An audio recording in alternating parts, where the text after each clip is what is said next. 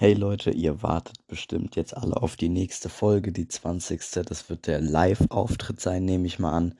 Allerdings ist jetzt ein kleines Problem aufgetreten und zwar, wir haben das Ganze zwar aufgenommen, ich bin gerade heiser, aber Vlado, mit dem ich das im Graubau gemacht hat, der hat es bis jetzt noch nicht ausgewertet und hat auch jetzt Corona bekommen, weswegen er das erstmal nicht machen kann. Und das heißt, entweder Luke macht es jetzt, wenn er in den Graubau geht, irgendwann.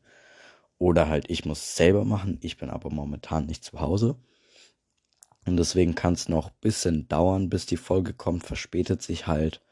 Aber sie wird auf jeden Fall noch kommen. Und es ist jetzt Osterdienstag, also zwei, drei Tage nach Ostern.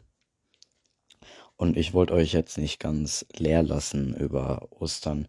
Deswegen habe ich jetzt mal ganz schnell einen kleinen, knappen Fall recherchiert, den ich euch jetzt mal vorlese. Frederik und Andreas sind gute Freunde.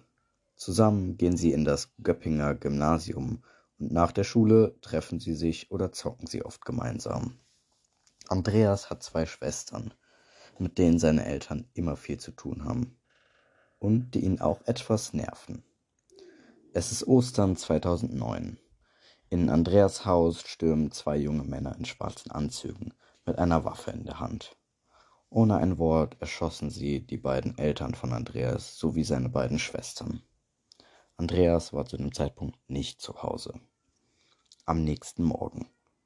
Andreas und sein Freund kamen nach einer langen Party wieder zurück in ihre Wohnung, aber bevor Frederik zu sich ging, setzte er Andreas mit seinem Auto bei ihm ab. Als Andreas in sein Haus ging, fand er ein Massaker vor. Seine Familie war tot. Sofort alarmierte er die Polizei. Der Tatort wurde gesichert und die Freunde verhört. Die Ermittler stellten schnell einen Verdacht auf, und zwar, dass die beiden selber an der Tat beteiligt waren.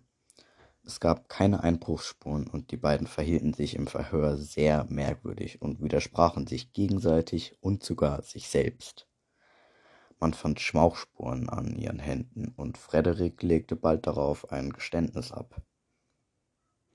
Frederik, der 18 Jahre alt ist, wurde zu zehn Jahren Jugendstrafe verurteilt aufgrund seiner Kooperation und Andreas, der nur 17 ist und später erst ein Geständnis abgab, und allerdings auch geschossen hatte, wurde nach Erwachsenenstrafrecht zu lebenslanger Freiheitsstrafe verurteilt und er bereute seine Tat auf jeden Fall nicht. Das ist jetzt zwar ein paar Jährchen her, aber trotzdem ein kleiner, feiner Fall. Und ja, ich gucke dann halt mal, wann ich die Audiodateien bekomme, dass ich die Folge jetzt auch hochladen kann. Es war auf jeden Fall cool und danke an alle, die da waren. Und ja, wir werden das wahrscheinlich irgendwann jetzt wiederholen. Ich freue mich schon drauf und danach kommt auch die große Folge. Kann jetzt halt noch eine Woche dauern. Ich will jetzt so nicht genaue Zahlen nennen, weil ich keine Ahnung habe, wie lange das jetzt noch genau dauert. Aber auf jeden Fall, euch wünsche ich noch schöne Zeit bis zur nächsten Folge. Und dann hören wir uns wieder. Ciao.